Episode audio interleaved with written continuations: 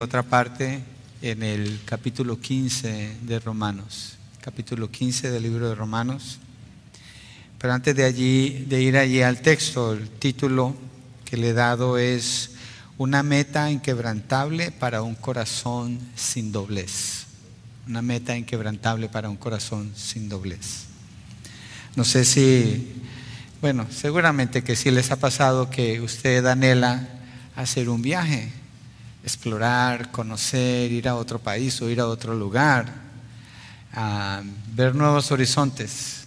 Eh, yo recuerdo en Colombia cuando venía el tiempo de el fin de año, había gente que tenía rituales eh, de agüeros, donde cuando eh, eran las 12, agarraban maletas y se ponían a correr alrededor de la calle. Decía, ¿para dónde van? anhelaban viajar, anhelaban ir a conocer otros lugares. En el apóstol Pablo, el libro de Romanos, dice que él tenía un anhelo así. No como un agüero, no como salir con maletas vacías, pero él anhelaba ir a otro lugar. Y el texto que vamos a estudiar el día de hoy expresa ese deseo que él tenía por ir a visitar la iglesia en Roma, un lugar donde él nunca había ido antes. Pero su viaje encontramos en la narrativa que es detenido por un texto, por un tiempo, y se acerca ya al cumplimiento. Pero es un viaje que va a estar lleno de muchas cosas inesperadas para él y que finalmente va a haber un propósito mucho más profundo de que él pudiera haber imaginado con este viaje que tanto deseaba hacer. Así que los quiero invitar a que nos embarquemos con el apóstol Pablo, que conozcamos el corazón no dividido del apóstol en este deseo de ir a Roma y cómo sus acciones, todo lo que él hizo, reflejan un amor tan profundo y un deseo inquebrantable por contribuir a la edificación de la iglesia del Señor. Esta era su motivación principal. Y este viaje debe de impactar nuestras vidas, hermanos, darnos una dirección inquebrantable en nuestra jornada de fe, debe animarnos. Vamos a ser desafiados con lo que Pablo escribe aquí para prevalecer con la familia de la fe en unidad, para que participemos con generosidad, con la oración, teniendo fe, teniendo confianza en Dios, en medio de las contrariedades, de las dificultades en este viaje que nosotros tomamos en nuestras vidas. Así que les invito a abrir sus Biblias allí en el libro de Romanos. Vamos al capítulo 15. Y les invito que usted disponga su corazón para que Dios le hable y que Él le muestre en su palabra dónde le quiere llevar con esta enseñanza. Entonces, versos 22 hasta el 33 es la porción que vamos a cubrir el día de hoy en el capítulo 15. Y dice, por esta razón muchas veces me he visto impedido de ir a ustedes, pero ahora no quedando ya más lugares para mí en estas regiones, y puesto que por muchos años he tenido un gran deseo de ir a ustedes, cuando vaya a España los visitaré porque espero verlos al pasar y que me ayuden a continuar hacia allá, después de que haya disfrutado un poco de su compañía. Pero ahora voy a Jerusalén para el servicio de los santos, pues Macedonia y Acaya han tenido a bien hacer una colecta para los pobres de entre los santos que están en Jerusalén. Sí, tuvieron a bien hacerlo. Y a la verdad que están en deuda con ellos, porque si los gentiles han participado de sus bienes espirituales, también están obligados a servir a los santos en los bienes materiales. Así que cuando haya cumplido esto y les haya entregado esta ofrenda, iré a España, llegando de paso a verlos, y sé que cuando vaya a ustedes, iré en la plenitud de la bendición de Cristo. Les ruego, hermanos, por nuestro Señor Jesucristo y por el amor del Espíritu, que se esfuercen juntamente conmigo en sus oraciones a Dios por mí, para que sea librado de los que son desobedientes en Judea y que mi servicio a Jerusalén sea aceptable a los santos y para que con gozo llegue a ustedes por la voluntad de Dios y encuentre confortante reposo con ustedes, el Dios de paz sea con todos ustedes. Amén. Padre, ayúdanos a entender este texto, te lo rogamos, y a aplicarlo, Señor, en el nombre de Jesucristo. Amén y amén. Entonces, Pablo está hablando aquí de un viaje que quiere hacer a Roma, pero indica que va primero a España. Tiene que ir a España ah, en un viaje misionero para allá y él espera pasar por Roma en su camino a España. Eso es lo que está hablando aquí. Y cuando dice en el primer punto, los planes pospuestos, dice, por esa razón muchas veces me he visto impedido de ir a ustedes. Y, Pablo se refiere a regiones por las que él ha pasado, donde él ya ha predicado el Evangelio. Y como vimos la semana pasada, la meta de Pablo tiene que ver con lo que era la meta del Señor Jesucristo, ir hasta los confines de la tierra, ir hasta los confines de la tierra. Y él se dedicó a la misión de llevar el Evangelio y él fue el más grande misionero en la historia de la iglesia, el apóstol Pablo, y es admirable la labor que él llevó a cabo. La semana pasada veíamos que viajó más de 10 mil millas y entonces viajaban a pie. Entonces, en ese recorrido, Pablo deja mucho fruto. Miles y miles de personas han creído que la salvación es por medio de la fe en Cristo Jesús. Y a este punto ha llenado el imperio romano como varios judíos lo acusan a él y a otros creyentes con el mensaje de la salvación, lo cual es muy bueno. Entonces vemos que Pablo está viviendo una vida sin doblez. Él hace una sola cosa. Él tiene un testimonio contundente de que su corazón no está dividido en lo que es importante para él y lo que gobierna su vida es el reino del Señor y así ha dejado que eso sea lo que gobierne sus pensamientos, sus decisiones, los lugares donde va y el anhelo que lleva en su corazón.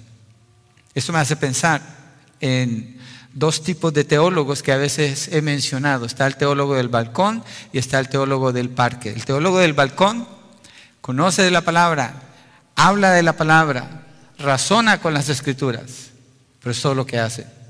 Pero el teólogo del parque es como Pablo, camina con el Evangelio, camina con la palabra, camina con la teología, vive la teología, predica la palabra, enseña de Cristo, llama a las personas al arrepentimiento y su vida manifiesta un fruto de dedicación a obedecer la palabra del Señor. Una gran diferencia entre uno y otro. Yo creo que en Pablo vemos ese ejemplo. Y gran parte del mensaje, si ustedes se fijan, Pablo está hablando desde él. Y vamos a ver áreas en la vida de Pablo donde nos vamos a mover casi hasta el punto de su muerte, porque los textos nos van a llevar a otros lugares donde vamos a ver eso ya en la parte final del mensaje.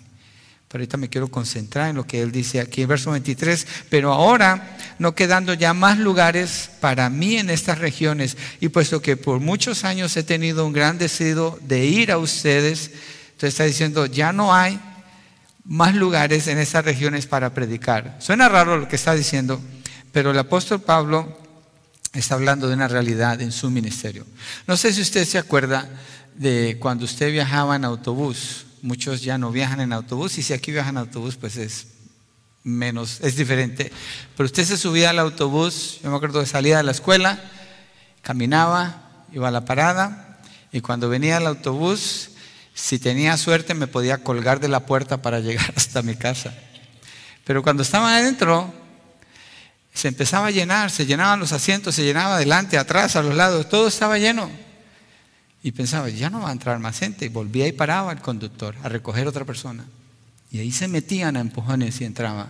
Y ya después no cabían más por la puerta de enfrente, abría la puerta de atrás cuando hacía las paradas y se subían por la parte de atrás. Y mandaban el dinero mano a mano hasta que llegaba el conductor al frente.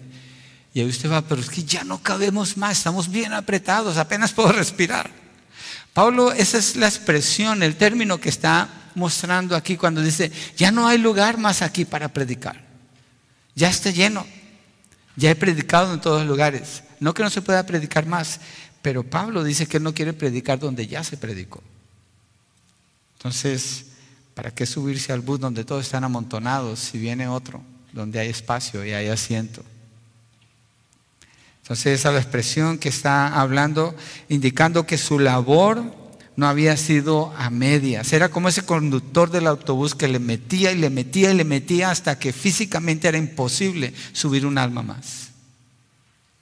Pablo está hablando de una labor completa, una labor de dedicación porque su corazón estaba allí. Había plantado iglesias en todas estas rutas. Los creyentes estaban expandiendo la labor del apóstol porque los había discipulado y en cada región ellos estaban predicando el Evangelio.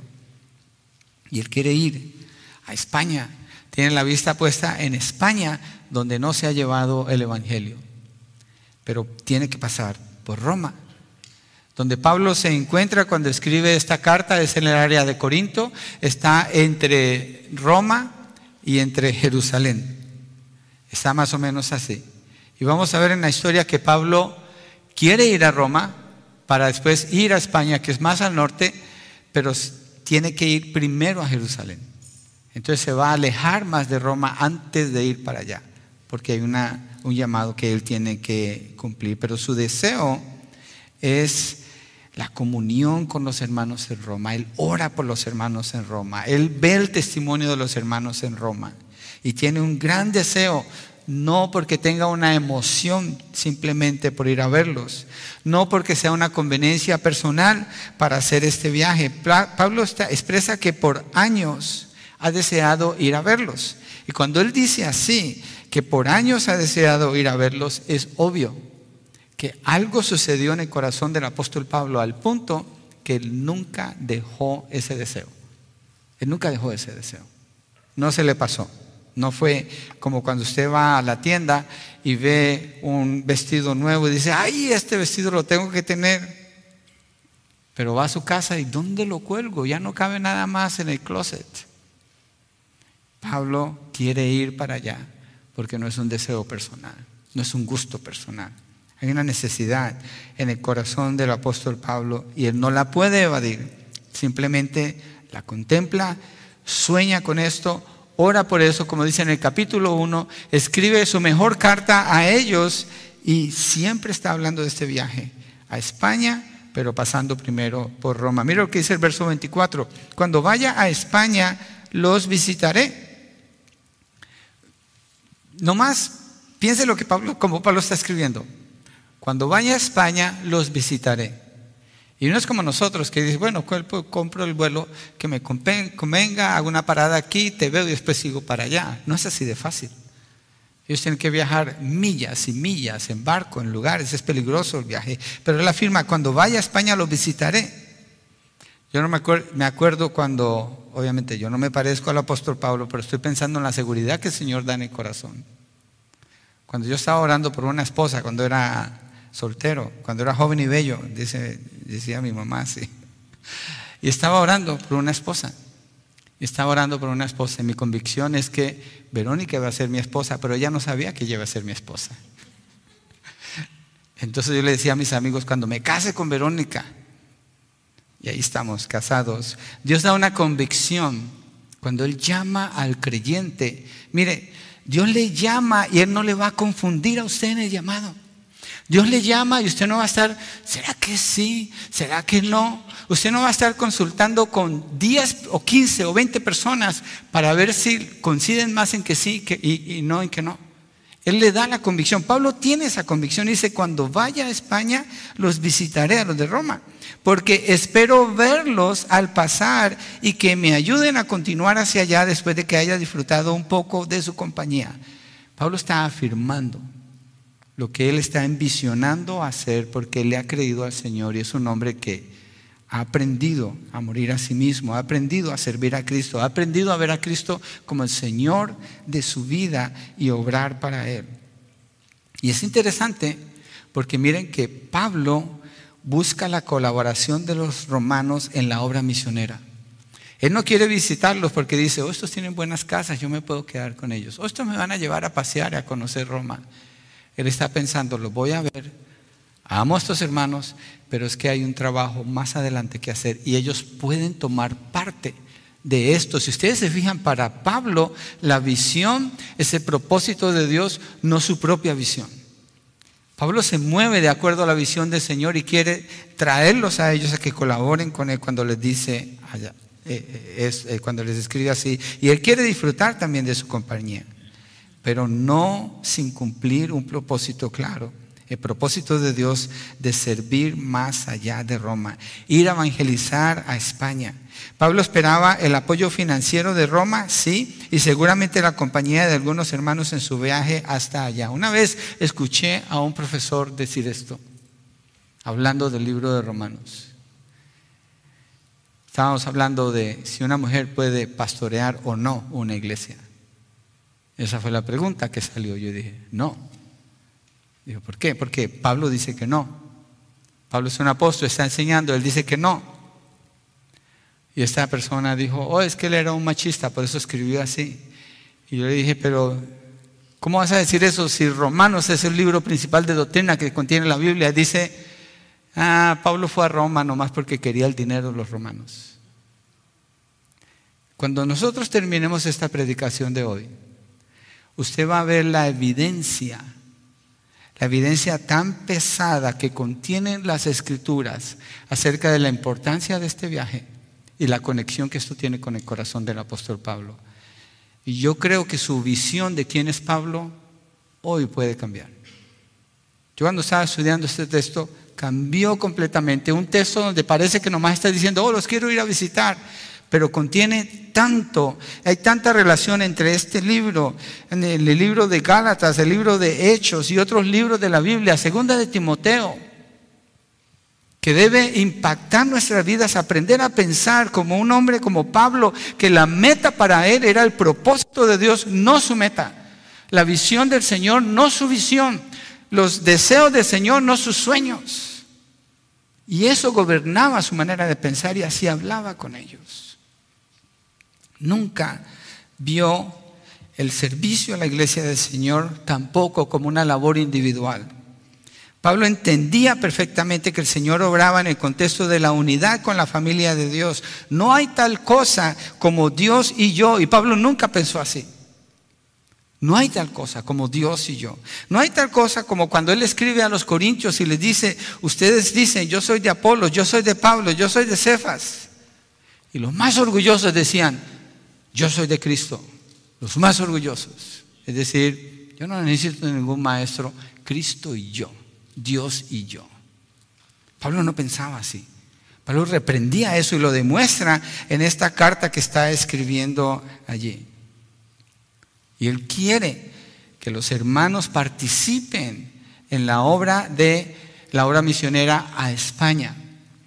Miren, hermanos, en unas semanas creo que son tres semanas, nos visitan unos misioneros que vienen de Argentina. Jonathan Willoughby, estamos orando por él, por favor, ore por él. Es importantísimo que estemos orando por él. Por él, las personas que vienen con él. Y el anhelo de mi corazón es que nosotros como iglesia hagamos lo que Pablo le está diciendo a la iglesia de Roma cuando les escribe, voy a pasar por allí porque quiero que ustedes participen participen en lo que tiene que ver con este viaje a España. Es mi anhelo. Que nosotros que sabemos con tiempo estemos pensando y estemos en nuestro corazón disponiéndonos para apoyar la obra que se está haciendo en Argentina, una obra que está prosperando mucho, para que se continúe la obra misionera, para que ese misionero cuando venga aquí, él se sienta amado, respaldado, abrazado por nosotros y animado para ir y hacer más, seguir adelante. Tal vez un día usted va a estar en esa condición, tal vez. Ojalá que así sea.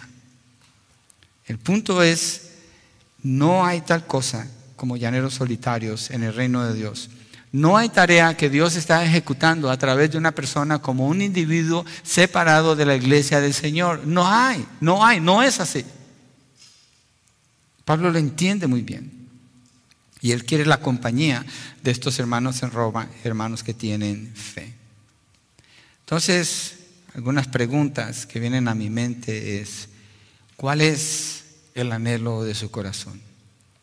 ¿Qué piensa cada vez que mencionamos y oramos por los misioneros en España, en Argentina, en Colombia, en Indonesia? ¿Qué pasa después de que salimos de aquí? ¿Los menciona alguna vez? ¿Ora por ellos? Yo creo que sí. Yo espero que sí. Debe estar en nuestros corazones. Ese es el corazón de Dios. Pablo así ora. Pablo así piensa. Pablo piensa en lo que está en el corazón de Dios. Y otra pregunta es, ¿a cuál lugar quiere llegar usted en su camino de la fe? Pablo quiere llegar a España y pasar por Roma. Pero ¿por qué Pablo quiere ir a España y pasar por Roma? Porque en España no hay iglesias cristianas. Porque en España no hay creyentes, hay judíos inconversos, pero no han escuchado el mensaje del Evangelio.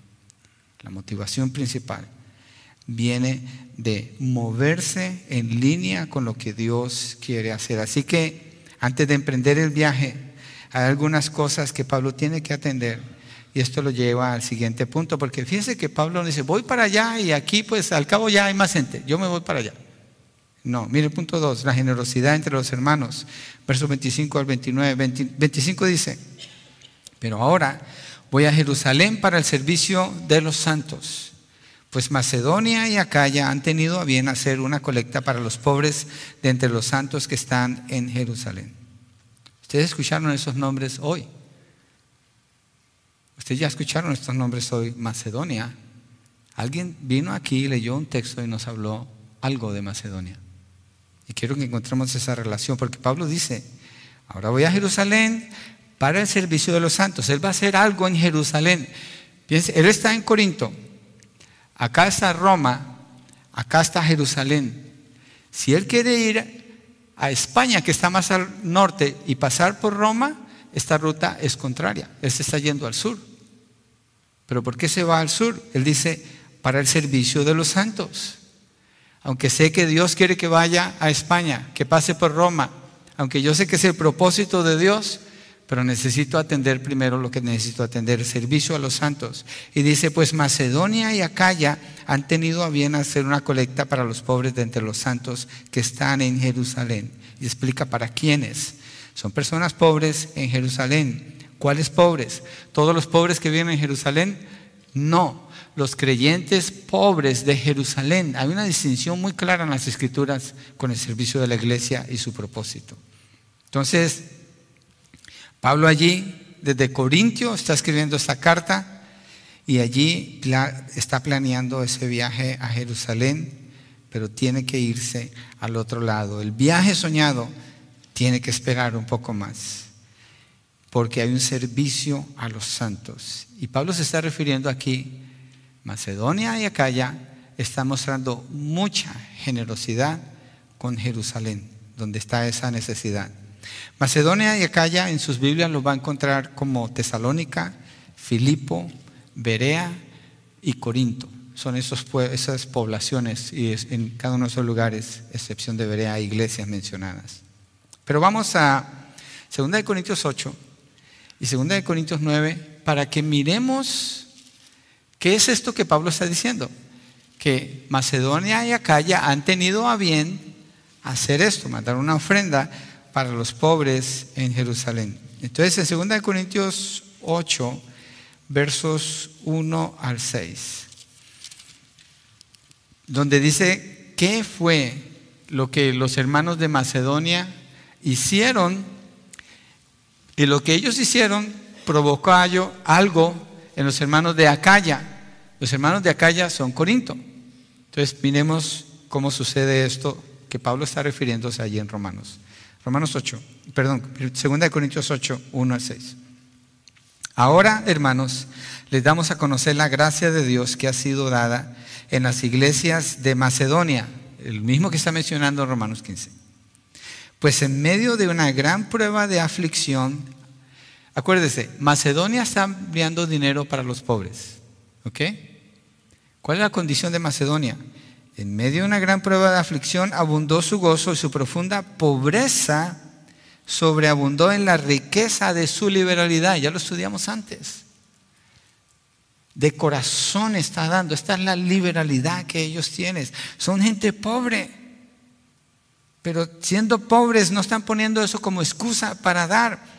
Verso 3, porque yo testifico que según sus posibilidades y aún más allá de sus posibilidades, dieron de su propia voluntad, No porque se vieron obligados, no porque les fueron a pedir, ellos de su propia voluntad dieron. Mire cómo lo hicieron, verso 4, suplicándonos con muchos ruegos el privilegio de participar en el sostenimiento de los santos. Y están viendo la oportunidad de dar como un privilegio, no como una obligación, no como una manipulación. Verso 5 dice, y esto no como lo habíamos esperado, sino que primeramente se dieron a sí mismos al Señor y luego a nosotros por la voluntad de Dios. Wow. Esta gente debería, de, de veras entendía lo que era dar de corazón. No se justificaron en ser tacaños con el reino de Dios su prioridad definía la intención de su corazón. Se parecen a Pablo en el sentido de urgencia y gratitud para poder participar. O es que esta semana tengo este gasto. O es que este mes no me ha ido tan bien. Y hay una excusa y otra. Y algunos se acostumbran a dar, según el principio católico, una limosna para calmar mi conciencia. Pero el dar debe ser como ellos están haciendo aquí, son gente pobre que está ayudando a otros que están más pobres que ellos en Jerusalén. Estos son gentiles. Los que están en Jerusalén son judíos y esto es clave. Pablo está mirando aún mucho más allá.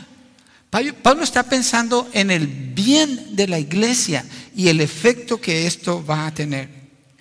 Miremos con cuánto tiempo se prepararon ellos para dar. Segunda de Corintios 9, 1 y 2. ¿Cuánto tiempo les tomó a Macedonia y a Acaya prepararse para dar la ofrenda que ellos están mandando? Porque en cuanto a este servicio a los santos, es por demás que yo les escriba. Este servicio, acuérdense, en el capítulo 8 dice, este servicio es la ofrenda. En Romanos dice, me es necesario ir para el servicio a los santos. Está usando el mismo lenguaje. Pues conozco su buena disposición, de la cual me alegro por ustedes ante los macedonios es decir, que Acaya ha estado preparada desde el año pasado. Desde el año pasado están preparados. El celo de ustedes ha estimulado la mayoría de ellos. La generosidad de unos ha estimulado a los otros. Hay un efecto aquí.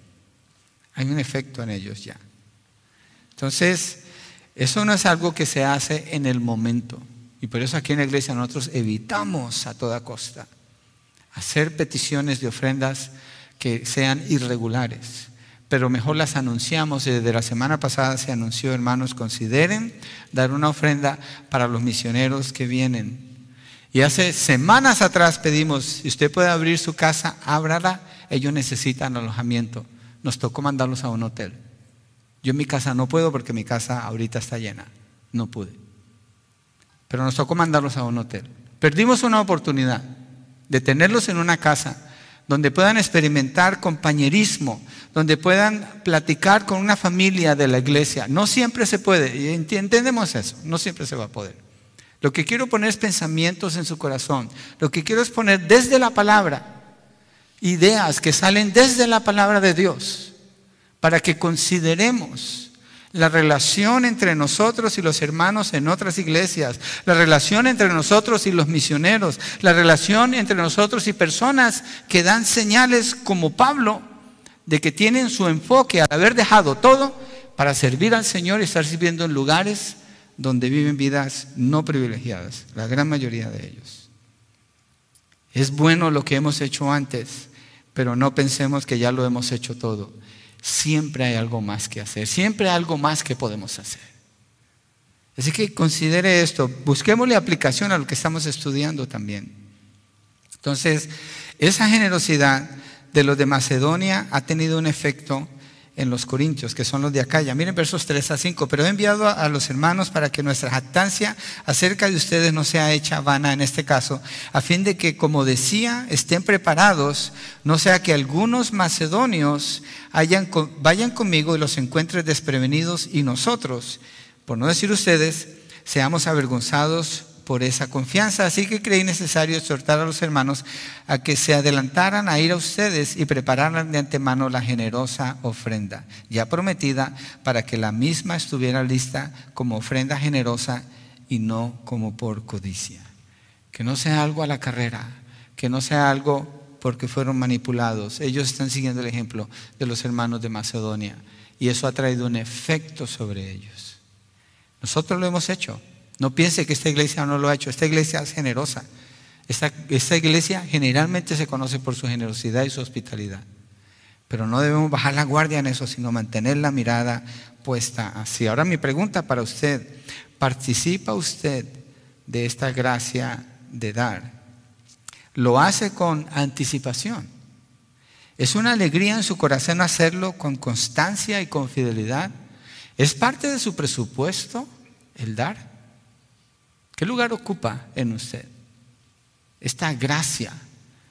Y está creciendo usted en la gracia de dar, que tiene que ver en su relación con el Señor. Eso es usted y el Señor.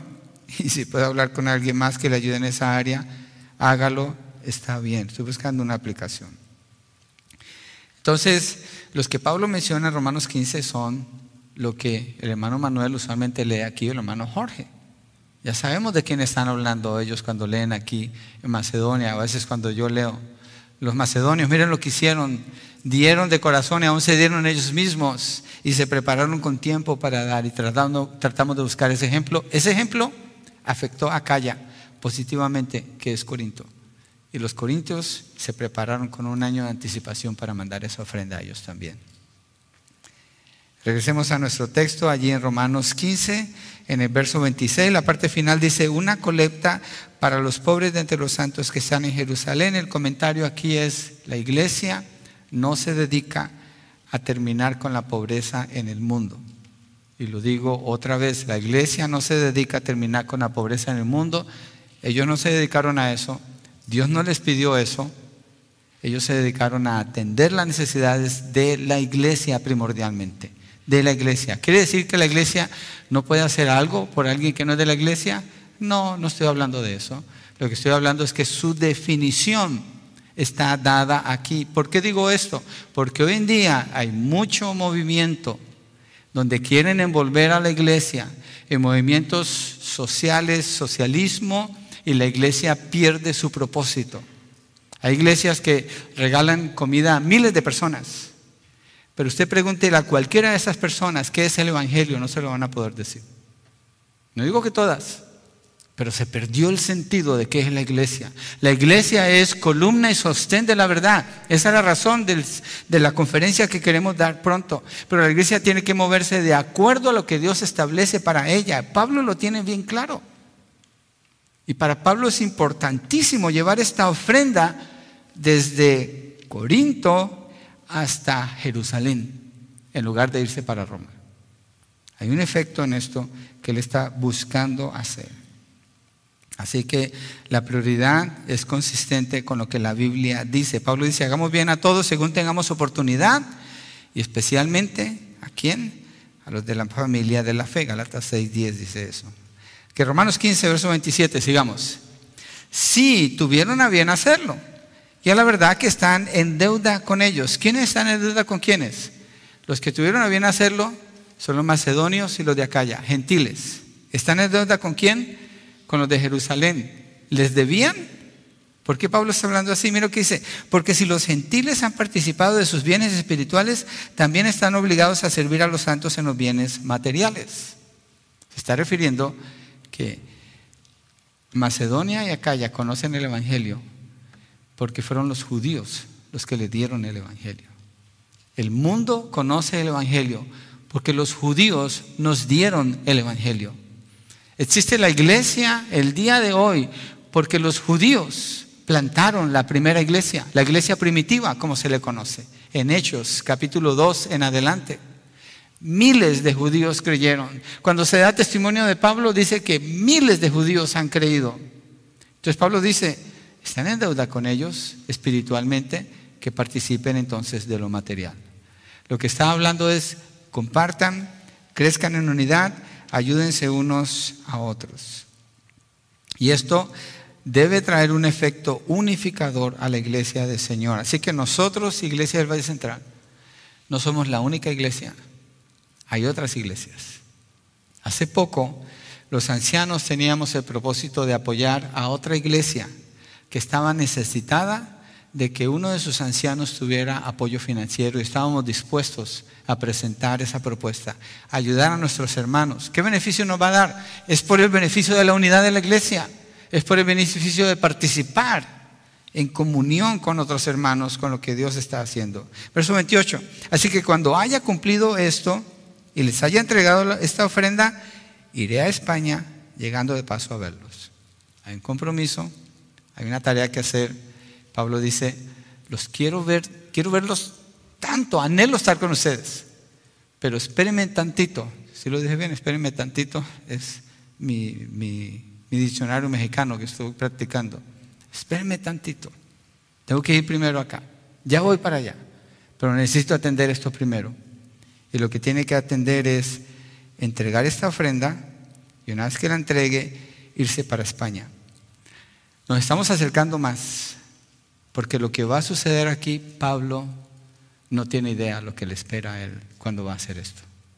No tiene idea del plan de Dios. Es, va mucho más allá de lo que él puede ver, pero Pablo ha confiado en el Señor. Entonces no pierde de vista el viaje a, Roma, pero está absolutamente seguro de que es la voluntad del Señor que le obedezca llevando esta, ofrenda allí Jerusalén. Verso 29, dice que cuando vaya a ustedes, otra vez está afirmándolo, iré en la plenitud de la bendición de Cristo, es decir, estoy seguro que estoy en la voluntad del Señor. Así que, gracias a Dios, que Pablo, cuando está en Corinto, no se fue para Roma, sino que se fue para Jerusalén. Porque eso lo llevó a él a escribir esta carta. Tenemos la carta más rica en doctrina que contiene el Nuevo Testamento. Gracias a Dios por eso. Gracias a Dios que usted está aquí y no se ha ido para otro lado. Gracias a Dios, porque algunos de ustedes a lo mejor tienen su corazón en México o en otro lugar y el Señor no les ha permitido irse para allá. Gracias a Dios que hoy están aquí. Y aunque ese anhelo esté, y si Dios lo ha puesto, nadie se lo va a quitar, haga una cosa.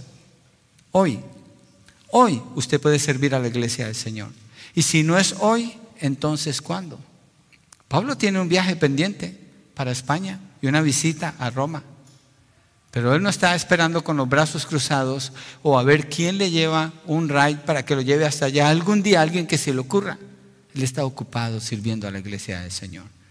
Ocúpese en servir a la iglesia del Señor. Yo hace años cometí ese error gravísimo de esperar venir a Estados Unidos para estudiar en la universidad aquí. Me tocó esperar cinco años para entrar legalmente a los Estados Unidos.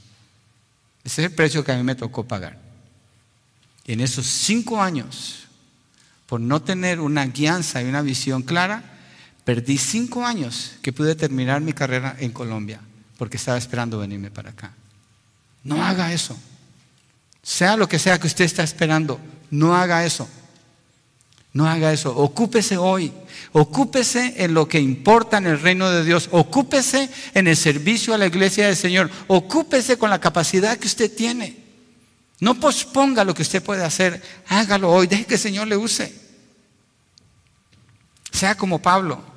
Él no desperdició ni la más mínima oportunidad. Su recorrido no se le acabó. Siempre tenía otro lugar que visitar, otro pueblo que evangelizar. Su visita estaba entrenada, su vista estaba entrenada para ver en el contexto del reino de Dios todas las cosas y así obrar. ¿Cuál es el contexto del reino de Dios para usted? Y sea como los macedonios y los de Acaya, conocidos por su generosidad. Y si Dios le permite hacer cosas así, manténgase sirviendo. Tercero y último punto, el esfuerzo mutuo en la oración, versos 30 33. El verso 30 dice, les ruego, hermanos, por nuestro Señor Jesucristo y por el amor del Espíritu, que se esfuercen juntamente conmigo en sus oraciones a Dios por mí. Pablo ve con mucho aprecio a la iglesia en Roma y de nuevo, fíjense lo que él está haciendo.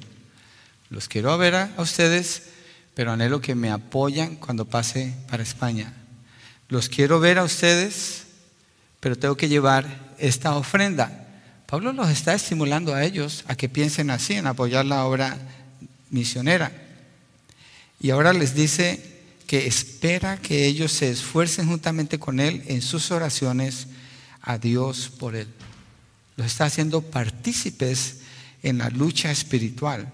Pablo sabe que los hermanos de Roma están llenos de bondad, llenos de todo conocimiento y capaces de amonestarse los unos a los otros. Una iglesia con gran potencial. Esto me recuerda a mí, a una iglesia en particular. ¿Quieren saber cuál es? Iglesia del Valle Central. Llenos de bondad, llenos de todo conocimiento, con buen entrenamiento en la palabra, capaces de amonestarse los unos a los otros.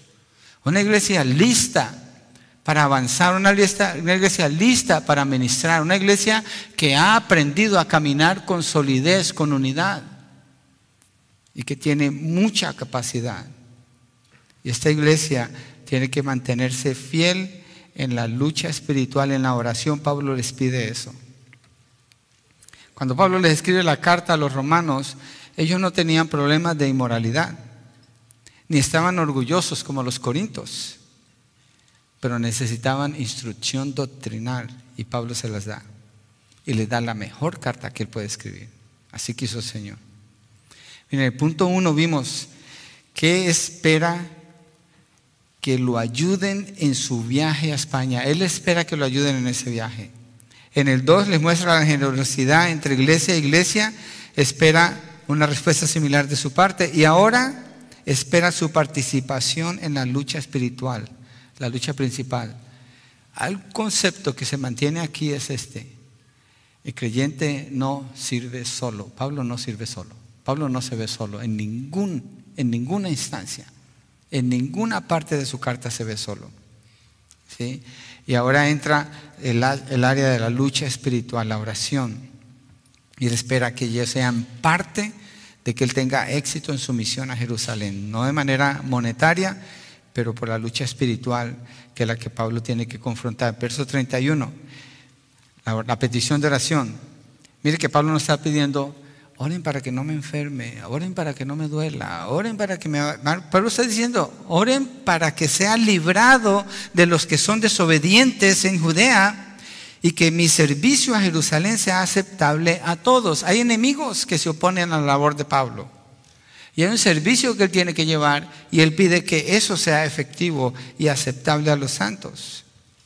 Entonces, de nuevo, usted le va a servir al Señor cuando usted tenga gente que está orando por usted. Usted le va a servir al Señor cuando usted participe con otras personas generosamente e igual sea para usted. Usted le va a servir al Señor y va a funcionar y va a tener libertad y fluidez cuando usted se vea como parte de la familia de Dios, parte del equipo que Dios está levantando y muchos de ustedes experimentan eso en sus vidas ahora. No se vea como es solitario, no hay fruto allí. Así que Pablo ve esto, pero también es responsable, comprometido, dedicado, disciplinado y sabe bien que su éxito depende de operar en unidad con la familia de Dios.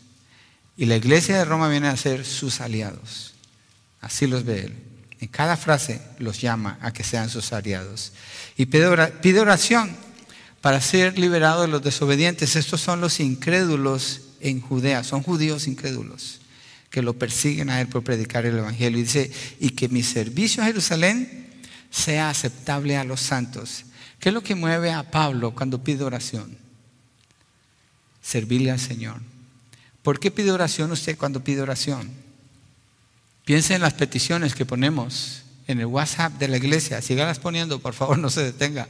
son normales. Yo no veo nada normal ahí. Lo veo muy normal.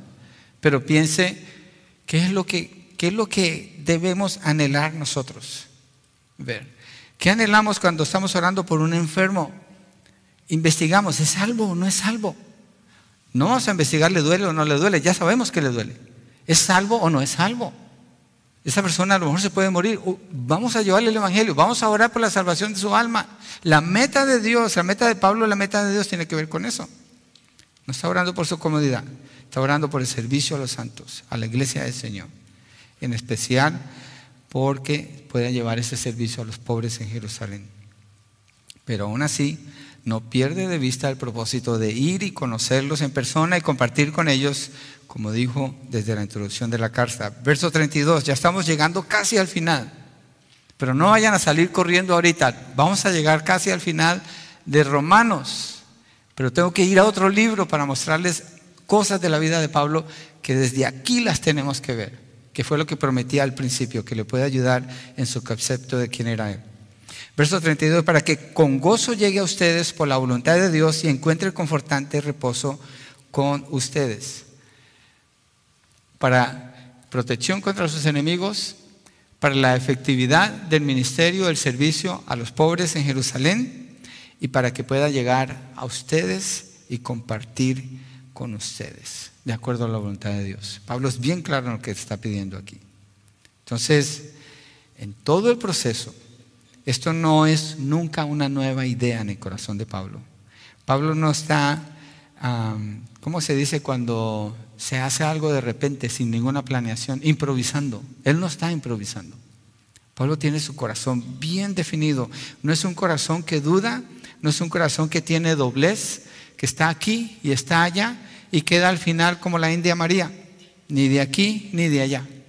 No, Él sabe de dónde es y Él sabe para dónde va. Él está bien definido. Es un corazón que está bien apegado a la voluntad del Señor. Pero como dijimos al principio del mensaje, tendría muchos desvíos, inconvenientes y sorpresas para Él. Pero en este punto, la oración, hermanos, es vital. La oración es vital porque tenía que prevalecer sirviendo, llevando esto, tenían que prevalecer en la unidad con la iglesia, trabajando en equipo. Y los planes del Señor, Dios tiene planes perfectos, pero nunca, y no estoy exagerando, se van a llevar a cabo aparte de la oración, porque Él decretó que cuando usted ora, Él obra, lo cual suena raro cuando pensamos en la soberanía de Dios, pero así obra el Señor. Tenemos que creerle a Él cuando oramos. Cuando nosotros clamamos tenemos que creerle a Dios que Él así quiere obrar. Nuestra oración es clave. Pablo sabe de esto. La iglesia tiene que orar, tiene que clamar, tiene que participar de rodillas en buscar el propósito de, de Dios. Y una vez identificado, como en el caso de Pablo, se compromete a orar, a orar, a orar, a orar. Yo recuerdo que en esta iglesia hace muchos años, por cuatro años, estuvimos orando, cuatro años, pidiéndole al Señor por un ministerio en la radio, cuatro años. Y no había dinero, no había manera. Y en los cuatro años recibí una llamada para que abriéramos ese ministerio. No porque había dinero, pero porque había el deseo. Y dije, pero es que no tenemos el dinero, vamos a seguir orando. Después recibí una segunda llamada de la persona que pone los programas en la radio allá en San Francisco. Y me dijo, esta hermana no me deja en paz, tenía que llamarte. bueno, esa era la respuesta a la oración. Y dos personas aquí dijeron, yo dono el primer mes y la otra dijo, yo dono el segundo mes.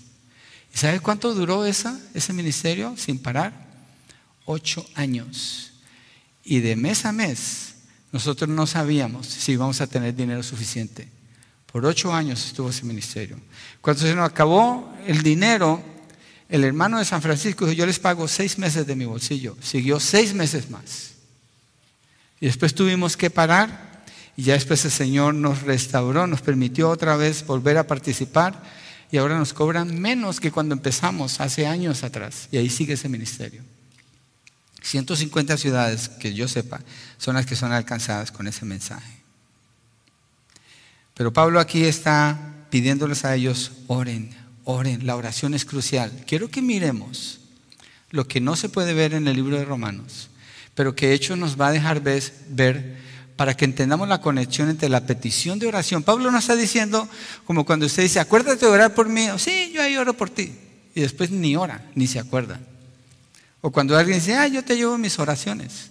Y ni oran, ni oran. Pero Pablo está pidiendo a ellos algo que él necesita. Mire Hechos 20, 36 al 38. ¿A dónde quiere ir Pablo? Acordémonos. A Roma. Pero ¿para dónde va antes de ir a Roma? A Jerusalén. ¿Quién está en Jerusalén? Dice que en Judea hay enemigos, se está pidiendo oración por protección. Ok. Hechos 20, 36 a 38. Cuando Pablo terminó de hablar, aquí se está despidiendo de los ancianos de Éfeso. Cuando Pablo terminó de hablar, se arrodilló y oró con todos ellos. comenzaron todos a llorar desconsoladamente y abrazando a Pablo lo besaban. Estaban afligidos especialmente por la palabra que había dicho de que ya no volverían a ver su rostro y lo acompañaron hasta el barco. ¿Para dónde va Pablo? Pablo va para Jerusalén. Ellos lloran porque dicen, ya no lo vamos a ver más. ¿De dónde sale esto que ya no lo van a ver más? Si Pablo dice que va a ir a Jerusalén y después va a ir a Roma y después llega a España. Sigamos leyendo. En el capítulo 21 de Hechos, en el verso 4. Después de hallar a los discípulos, nos quedamos allí siete días y ellos le decían a Pablo por el Espíritu que no fuera a dónde? A Jerusalén. Pero Pablo le dijo a los de Roma, oren por mí porque tengo que ir a Jerusalén. Y los hermanos lloran por él porque saben que no lo van a ver más. Y esto le dice, no vayas. Pero no le dicen por un simple deseo, dice, por el Espíritu le dicen que no vaya a Jerusalén. Miremos versos 10 y 11 del mismo capítulo 21. Y deteniéndonos allí varios días, descendió de Judea cierto profeta llamado Ágabo. Acuérdese que los desobedientes son los que están en Judea, son judíos incrédulos. Y ahí viene un profeta, un creyente, y en verso 11 dice, quien viene a vernos y tomando el cinto de Pablo se ató las manos y los pies y dijo, así dice el Espíritu Santo, así atarán los judíos en Jerusalén al dueño de este cinto y lo entregarán en manos de los gentiles. Wow. Pablo va para Jerusalén, mira lo que le está diciendo. Al escuchar esto, tanto nosotros como los que vivían allí, le rogábamos que no subiera a Jerusalén. Entonces Pablo respondió, ¿qué hacen? Llorando y quebrantándome el corazón, porque listo, estoy no solo a ser atado, sino también a morir en Jerusalén por el nombre del Señor Jesucristo. Diríamos, ups, Pablo escribió la carta, dijo, tengo que ir a Jerusalén, y aquí le dicen, seguramente te van a matar. Dijo, ups, debería cambiarlo, ¿no? Le escribo otra cartita y les presento una disculpa. No, miren, ¿saben qué? La verdad es que yo no sabía que iba a ser así. Pablo dice, ¿qué les pasa? ¿Qué les pasa? Aunque yo muera en el intento, el Señor me ha dicho que yo tengo que ir a Jerusalén. Los hermanos de Jerusalén necesitan la ofrenda. Son pobres. Los de Acaya se esforzaron tanto, los de Macedonia, miren todo lo que hicieron. Un año preparados para mandar esta ofrenda. ¿Cómo no voy a ir? Lo que vemos aquí es que no se trata de Pablo. Se trata del Señor Jesucristo y su iglesia, lo que Él está edificando en su iglesia. No se trata de usted cuando usted tiene que hacer algo. Ah, es que son muchas millas para mi carro, gásteselo. Es que mis llantas ya no van a quedar, gásteselas. Gásteselo. ¿Qué importa? Úselo todo para el Señor, no se quede con nada. Mire versos 17 al 20. Y Pablo llega a Jerusalén. Cuando llegamos a Jerusalén, Pablo llega a Jerusalén. Los hermanos nos recibieron con regocijo. Al día siguiente Pablo fue con nosotros a ver a Jacobo y todos los ancianos estaban presentes. Después de saludarlos comenzó a referirles una por una las cosas que Dios había hecho entre los gentiles mediante su ministerio. Ellos cuando lo oyeron glorificaban a Dios y le dijeron, hermano, ya ves cuántos miles hay entre los judíos que han creído y todos son celosos de la ley. ¡Wow! Este hombre no perdía el tiempo, este hombre sabía para qué estaba aquí en la tierra. No estaba para ocupar lugar ni para gastar aire. Él estaba para ministrar la palabra del Señor a quien la necesitaba. Y el fruto se ve aquí. Aquí se ve el fruto. Y cuando le dice, son celosos de la ley, ¿saben qué es lo que está pasando? Cuando él llega a Jerusalén, ahí está el templo. Y él anda con otros hombres y entre ellos está Timoteo que no es judío. Entonces él tiene que cortarse todo el pelo, hacer un voto y prepararse para poder entrar al templo antes de entrar al templo de acuerdo a la ley judía. ¿Por qué? Porque Pablo es judío. ¿Y por qué? Porque quiere alcanzar a los judíos. ¿Y por qué? Porque él dice, me hago como judío para alcanzar al judío. Entonces Pablo hace todo lo que está de su parte para no provocar un rechazo hacia él. Pablo evita cualquier cosa que impidiera que él pueda predicar bien el Evangelio con ellos. Hace todo como es. Y está allí en Jerusalén. ¿Por qué pidió oración él? Para que Dios prosperara su obra en Jerusalén. Los hermanos están orando por él. Verso 30 y verso 36. Verso 30, allí mismo se alborotó toda la ciudad y llegó el pueblo corriendo de todas partes, apoderándose de Pablo, lo arrastraron fuera del templo y al instante cerraron las puertas. Verso 31 dice que procuraban matarlo. Esto es lo que está pasando en Jerusalén. Pablo le había pedido oración a la iglesia de Roma, porque él sabía que no podía hacer esto sin la oración de los hermanos en Roma. La iglesia tiene que orar. Mire el capítulo 22 de ahí de Hechos, verso 22. Pablo está testificando públicamente y después de que testifica, él termina diciendo que él iba a ser enviado a los gentiles. Y en el verso 22 dice, la multitud lo oyó hasta que dijo esto. Entonces alzaron sus voces y dijeron, quita de la tierra a ese hombre, no se le debe permitir que viva, mátenlo. Pablo está haciendo la labor que el Señor le encomendó. Pablo había pedido oración para poder hacer esta labor. Aparentemente hasta aquí llega el sueño de ir a Roma. Pablo está preso, la gente está pidiendo que lo maten, ya lo han juzgado una vez, dio testimonio e insisten en que lo maten, pero el, el anhelo de Pablo no se quitó. Pablo sigue creyendo en el Señor y el que está en Jerusalén por su voluntad. Miren Hechos 23, 11. Aquí vemos la intervención del Señor Jesucristo. Hechos 23, 11. A la noche siguiente, el Señor se le apareció a Pablo y le dijo, Él está aquí en la cárcel. Ten ánimo, porque como has testificado fielmente de mi causa en Jerusalén, así has de testificar también en Roma. ¿Dónde quería ir Pablo? A Roma. ¿Era Pablo el que quería ir a Roma? ¿O era el Señor que quería que Pablo fuera a Roma? Y por eso Pablo por años anhelaba ir a Roma. Él no sabía qué iba a hacer en estas circunstancias, pero él sabía que el Señor quería que fuera allí. Él sabía que el Señor fuera a Jerusalén primero. Le dijeron, no vayas, va a ser algo horrible lo que te espera. Dijo, está bien, el Señor quiere que yo vaya. ¿Y qué pasa aquí? Lo, han juzgado y hay 40 judíos que hacen juramento y dicen, no vamos a probar bocado hasta que matemos a Pablo. Y, la, y, el sobrino de Pablo, un niño, escucha lo que están diciendo y va y le dice, Pablo, mira, estos están planeando matarte. Pablo le dice, ve con el centurión y cuéntale. Y le cuenta al centurión y él va con otro que dirige más grande y dice, no le digas a nadie y manda a preparar 200 soldados en caballo y otros como 400 caminando y se lo llevan para otro lado, fuera de allí. Porque allí en Jerusalén lo iban a matar. O si lo llevaban a Jerusalén porque se lo habían llevado a Cesarea, parece que está cerca de allí. Y Pablo lleva dos años preso allí. Dos años preso. Tiene varios juicios.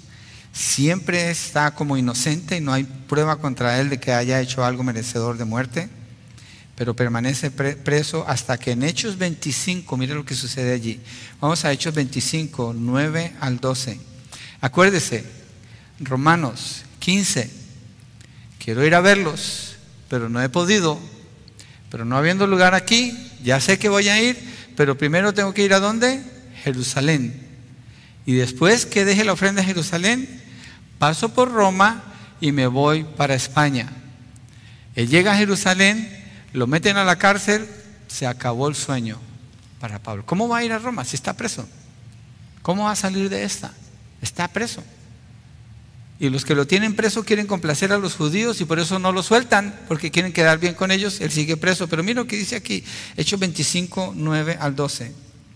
Pero Festo, queriendo hacer un favor a los judíos, respondió a Pablo y dijo, ¿estás dispuesto a subir a Jerusalén y a ser juzgado delante de mí por estas acusaciones? Se lo han llevado a Cesarea.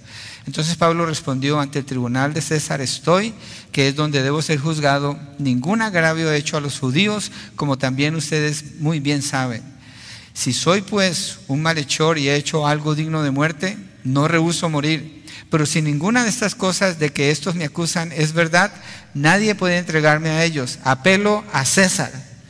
Clave esto, verso 12. Entonces Festo, habiendo deliberado con el consejo, respondió, a César has apelado, a César, César irás. ¿Dónde está César? En Roma. No es Liro César, no es esa cosa, es el César, el emperador. Él está en Roma. ¿Dónde quería ir Pablo? A Roma. ¿A dónde va a ir Pablo? A Roma. Él va a ir a Roma. Y lo llevan preso en un barco, hay un naufragio, es un peligro de muerte, si usted ha leído hechos, es una situación donde si no es por Pablo no se salva nadie en ese barco inclusive. Llegan a una isla, Dios los usa haciendo milagros. Entonces, miremos si Pablo llegó a Roma. Hechos 28, verso 16. Cuando entramos en Roma, wow, Pablo está en Roma. Pablo está en Roma con todos los gastos pagados, porque son los soldados los que lo llevan. Son soldados romanos. Cuando entramos en Roma, el centurión entregó los presos al prefecto militar, pero a Pablo se le permitió vivir aparte con el soldado que lo custodiaba. Tenía cierta libertad. ¿Qué hace Pablo? Llama a los judíos, los judíos inconversos de Roma, y les empieza a predicar del Evangelio, les habla de Cristo, empieza a predicar allí en Roma. Versos 28 y 29, miremos ahí el mismo capítulo. Sepan, por tanto, que esta salvación de Dios ha sido enviada a los gentiles. Ellos sí oirán, porque los judíos ya no quieren oír más. Cuando hubo dicho esto, los judíos se fueron teniendo gran discusión entre sí. Pablo se quedó por dos años, está en la cárcel, enteros en la habitación que él alquilaba como preso y recibía a todos los que iban a verlo. Verso 31, predicando el reino de Dios y enseñando todo lo concerniente al Señor Jesucristo con toda libertad, sin estorbo. ¿Vio a los hermanos de Roma? Sí. Él tenía libertad para recibirlos. Los vio. Pablo tiene un anhelo en su corazón. Romanos capítulo 15. No es su anhelo. Pablo tiene un deseo en su corazón. No es su deseo. Pablo tiene una visión de un lugar donde él quiere ir. No es porque él se le antojó. No es como el hombre que me encontré en el avión viniendo de Michigan, que tenía un millón de millas y dice, mira, tengo que ir a, Australia. No he ido a Australia, ya lo, tengo, ya lo tengo reservado. Un mes voy a estar en Australia. ¿Para qué? Para ver canguros. Cool, está bien. Pero ¿y el Evangelio? ¿Y la palabra y el plan de Dios? El creyente no piensa así. Aún el creyente cuando sale en sus viajes de vacaciones, siempre tiene presente el propósito de Dios y aprovecha la ocasión, porque no tomamos vacaciones del Señor. Donde quiera que vamos, Dios nos usa. Y qué bueno cuando podemos ir de vacaciones. Váyase, salga. Pero no se olvide del propósito de Dios. Usted no está aquí para ocupar espacio y gastar aire. Usted está aquí para cumplir un propósito. La vida de Pablo lo refleja, la oración de Pablo lo refleja, la petición de Pablo cuando dice, oren por mí, él sabe, o él por lo menos presiente todas estas cosas y dice, yo no puedo hacer esto solo, necesito la oración de la iglesia. La iglesia tiene que estar unida en oración. ¿Y saben qué? Pablo nunca salió de ser preso allá en Roma. ¿Y sabe qué más pasó? Las cosas se empeoraron para Pablo porque después él ya no tenía esta libertad que tiene allí. Pablo terminó su vida allí. Mire, 2 Timoteo 4, 6 al 8. Por eso les dije, no salgan corriendo porque tengo que irme a otro libro para mostrarles qué pasó con Pablo. Y esto les da una idea de cómo leer la Biblia a ustedes también. No piense que porque leyó el capítulo ya entendió todo lo que está diciendo ahí. Tiene que ir a otros lugares en la Biblia. La Biblia interpreta la Biblia. La Biblia interpreta la Biblia y la Biblia misma le va a dar la respuesta a usted de lo que está diciendo en otros lugares. Segunda de Timoteo 4, 6, 8, la última carta de Pablo antes de morir. Pablo está en Roma y quiero que miremos una de sus últimas palabras, versos 6 al 8. Porque yo ya estoy para ser derramado como una ofrenda de libación y el tiempo de mi partida ha llegado. He peleado la buena batalla, he terminado la carrera, he guardado la fe. En el futuro me está reservada la corona de justicia que el Señor, el juez justo, me entregará en aquel día, y no solo a mí, sino también a todos los que aman su venida. Pablo llegó a Roma, la capital del imperio romano, la ciudad más importante en el mundo en ese entonces, en el siglo I. Y Pablo no estaba pensando, wow voy a vivir en la ciudad grande, donde están los estadios más importantes, donde están los gobernadores, donde están los actores, que puedo pedirle su autógrafo, donde está esto y aquello. Pablo está pensando en el cielo como su lugar de llegada. Roma era un lugar de paso. ¿Y saben qué? España es solamente mencionada dos veces en la Biblia, en Romanos capítulo 15. Cuando Pablo dice, voy camino a España, Pablo nunca llega a España, pero sí llega a Roma. El corazón de Pablo era llegar a Roma, porque Dios había designado que así fuera. Yo quiero ser como una persona que piensa así. Esta vida, si usted no la ve desde esta perspectiva, usted no está viviendo una vida real. Usted nomás está, quién sabe, ¿para dónde va? ¿Para dónde va Vicente? ¿Dónde va la gente? Ahí va, donde va todo el mundo. ¿Tiene un propósito? ¿Tiene una definición clara? ¿Es usted firme, sólido, bien parado en lo que Dios pide de usted? ¿Es usted una persona entendida del propósito de Dios? ¿Es su pasión agradar al Señor, servir a la iglesia, edificar a los santos, servir a los pobres en la iglesia, llevar el mensaje del Evangelio? ¿Es esa su pasión? ¿Su inversión la está haciendo allí? ¿Dónde la está haciendo? ¿Está esperando que pase algo grande para entonces o está sirviendo hoy? Tenemos un gran ejemplo en el apóstol Pablo. La carta que Pablo está escribiendo aquí no es una simple despedida con palabras que suenan bien. Él está hablando del corazón porque está bien conectado con su Señor y entiende que Dios obra es a través de la iglesia. Y termina con estas palabras en Romanos 15, verso 33. El Dios de paz sea con todos ustedes. Amén. Dios es el único que va a dar esa paz y esa seguridad y los bendice y les da esa bendición a ellos. Su deseo de ir a Roma coincidía con la meta final, terminar su carrera, como le dijo a Timoteo. He corrido la buena carrera de la fe. He hecho lo que Dios me pidió. ¿Qué quiere usted que se diga cuando usted llegue al lecho de muerte?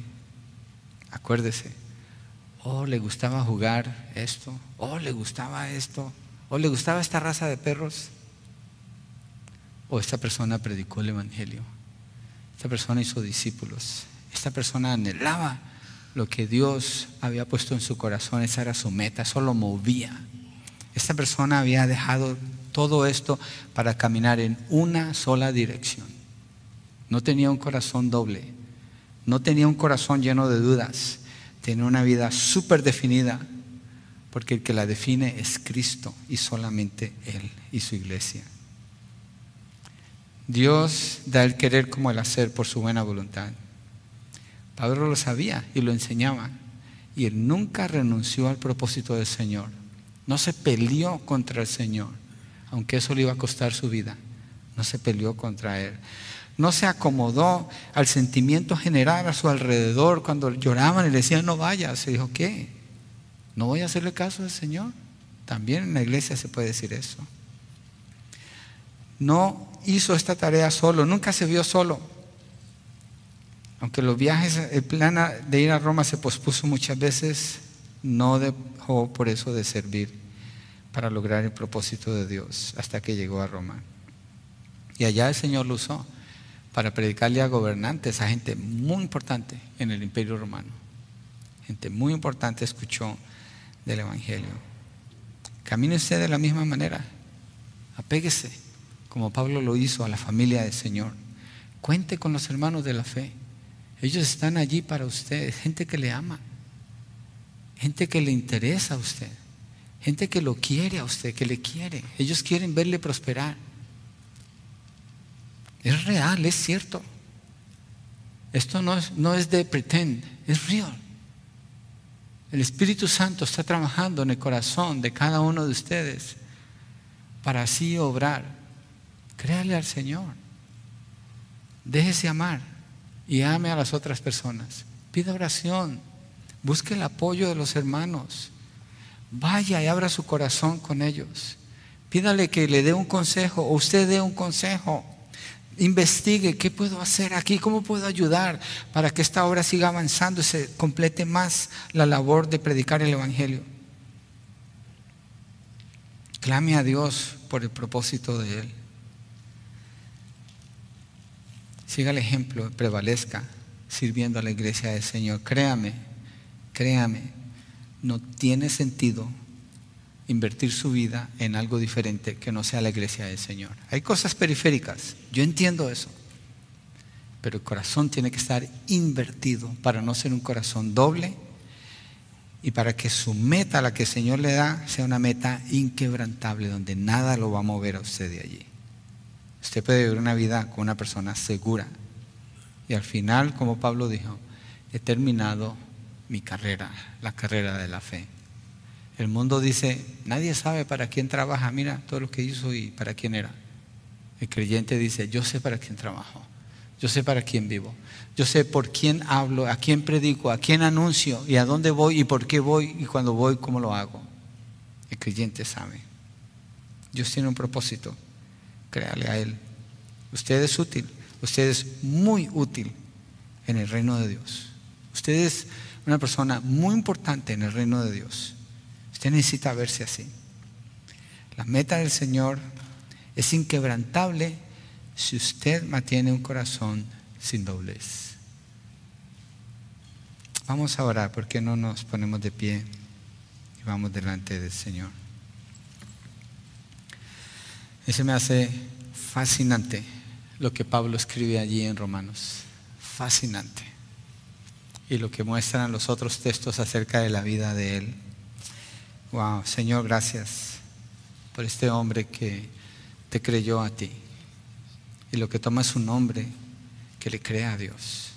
Y cosas grandes suceden. Y esas cosas grandes no son para levantar a ese hombre o a esa persona, pero es para avanzar tu reino para proclamar tu nombre, para ver personas libres del vicio, del pecado, de las tinieblas, matrimonios restaurados, vidas cambiadas, iglesias plantadas, mensajes predicados, el Evangelio dado, el amor, la unidad, la generosidad, el ruego, la súplica.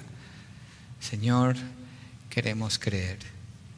Hemos leído una historia verdadera es un hecho histórico lo que acabamos de leer, Señor, y nos muestra tu intervención. Y nuestras vidas no están aparte de tu intervención. No están aparte de lo milagroso. No están aparte de lo que es providencial, Señor. Están ligadas plenamente. Nuestra parte es creer. Queremos creer, Señor, queremos tener una visión clara en nuestras vidas de tu llamado, del lugar donde vamos y por qué vamos allá. Y oramos, Señor por quienes no saben que pueden tener esto porque no conocen a Cristo. Si usted no está en Cristo, sus pecados no han sido perdonados, venga a Cristo. Dios amó tanto al mundo que dio a su Hijo para que el que crea en Él no se pierda, sino que tenga vida eterna. Usted puede creer en Cristo, en el sacrificio en la cruz por sus pecados, por su maldad, y tener el perdón y la vida eterna y venir a ser parte de la familia de Dios cuando Dios le adopte, Dios le reciba en Cristo Jesús y usted aprenda a soñar con el propósito de Dios. Padre, gracias por lo que hemos podido hacer bien hasta el día de hoy. Ayúdanos a tomar mayor fuerza a través de lo que tu palabra nos indica aquí, Señor. Te lo pedimos creyendo y te lo pedimos en el nombre de tu Hijo Jesucristo. Amén amén.